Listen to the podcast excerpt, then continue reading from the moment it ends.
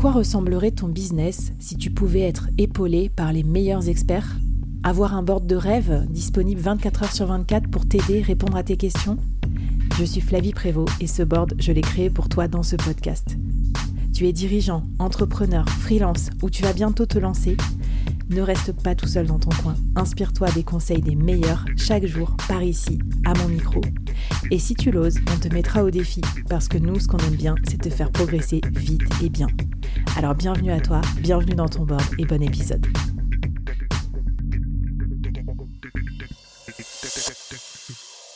Alors Mathieu, euh, on a fait tout bien.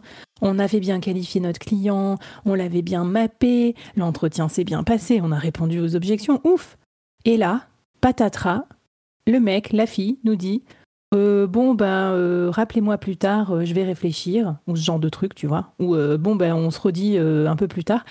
Comment on fait en fait pour closer un client À quel moment on, insiste ou on n'insiste pas? Enfin, quelle est quelle est ta science un peu mmh. derrière ce closing? Alors pour essayer d'accélérer un petit peu sur ce point, déjà quand la personne va vous dire bon ben on se rappelle plus tard, c'est déjà un petit peu trop tard. Donc on va essayer de travailler un petit peu en amont au cours de la discussion. Ce qu'il faut comprendre, c'est que dans l'acte d'achat, il y a toujours un point de bascule. C'est-à-dire, et ça, quand vous allez le trouver, vous allez le sentir. Euh, c'est-à-dire le moment où le client il a enfin basculé dans le désir d'achat. Et là il va être complètement open et vous allez euh, pouvoir euh, discuter complètement ouvertement avec lui. Donc il faut comprendre et il faut identifier ce point de bascule mais avant d'arriver sur ce point de bascule, c'est comme quand on gravit une montagne, euh, il y a l'élastique de résistance qui va se tendre à son maximum. Et je sais plus, j'avais écouté un autre coach de vente qui le disait très bien, c'est-à-dire que là, vous allez être chacun dans votre zone de confort. Le vendeur mm. qui veut pas déranger, euh, ou le freelance qui veut pas déranger, et l'acheteur qui ose pas faire le premier pas. C'est un petit peu comme le premier bisou. Euh, donc euh, là, c'est vraiment euh, vous le professionnel vous qui avez envie de vendre, de casser cet élastique. Donc si vous restez dans votre coin, euh, c'est fichu, entre guillemets. Donc là, bah, vas-y.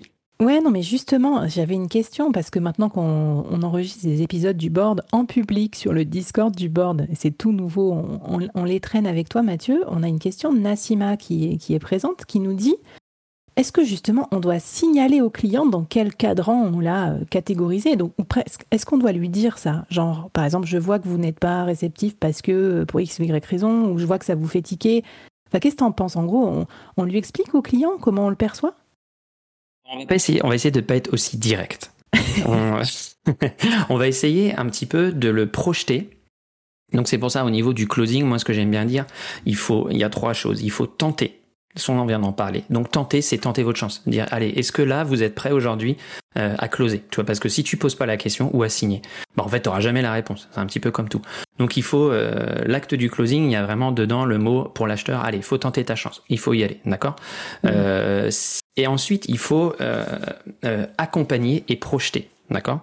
Donc, on va essayer de devenir un petit peu plus directif sur la partie closing.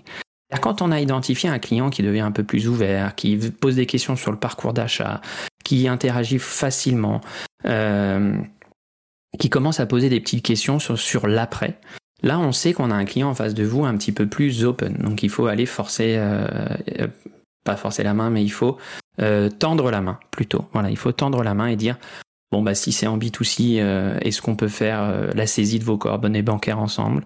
Euh, Est-ce qu'on se rappelle la semaine prochaine pour démarrer En fait, on va passer de questions ouvertes à fermées. Les entretiens de découverte, on est sur des questions ouvertes. Là, on va passer un peu dans la directivité et on va passer sur des questions fermées.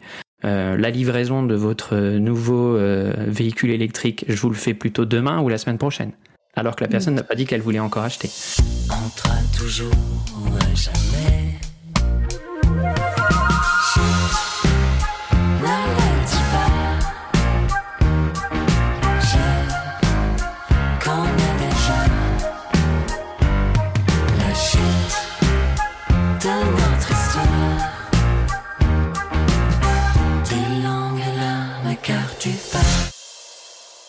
Donc en gros, on récupère des signaux faibles et on les transforme en. Enfin voilà, on repose des questions fermées derrière pour bien, bien, bien valider. C'est ça.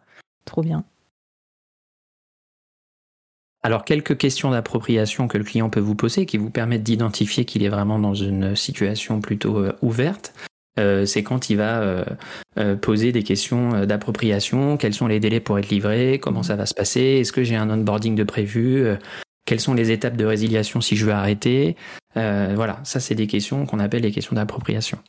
Ouais, génial, ouais, où ça commencerait quand, euh, ouais, quand est-ce que vous êtes disponible, tout ça. Trop bien, mais on voit qu'il se projette en fait dans le, dans, dans le futur proche.